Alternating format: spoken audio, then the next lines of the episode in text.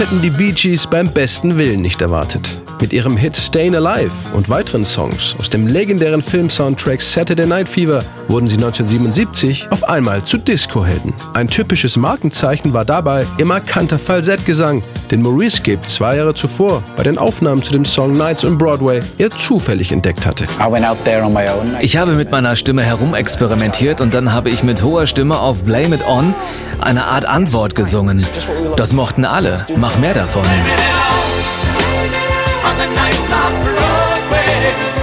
Wir haben dadurch ein neues Element entdeckt, das wir als Gruppe gut für uns nutzen konnten.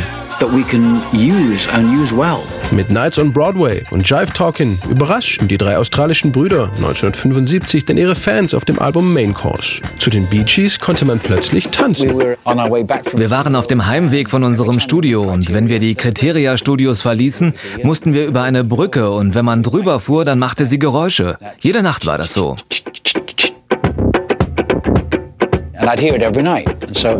Und einmal fuhr der Wagen in einer bestimmten Geschwindigkeit. Der Rhythmus fühlte sich gut an und ich begann dazu zu singen.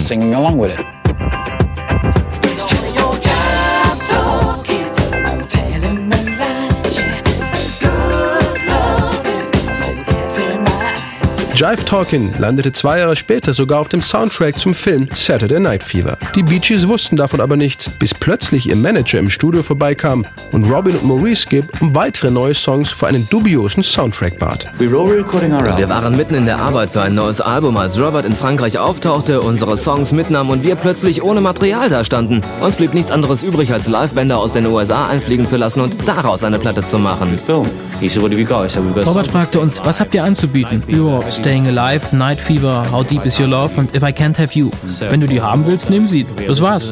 Wir hatten keine Ahnung, was das für ein Film war.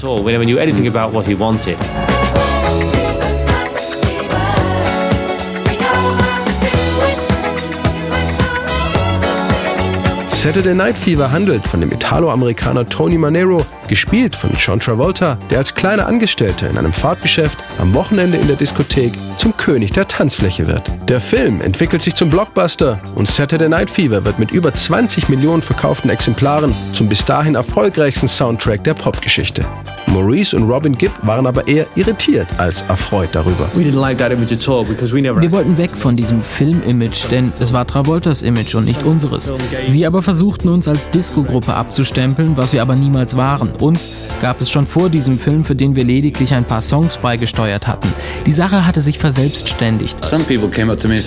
Jemand kam zu mir und meinte, ihr wart klasse in Saturday Night Fever. Dabei haben wir gar nicht mitgespielt. Doch es steckte so in den Köpfen der Leute drin. We wanted to get away from the image that the film had portrayed of us, which we didn't want. Staying Alive, die dritte von insgesamt sechs Singles aus Saturday Night Fever, schaffte es im Februar 1978 bis auf Platz 1 der US-Charts. Mit ihrem modernen Mix aus Groove und Pop waren die Bee Gees jetzt endgültig zu Disco-Helden geworden.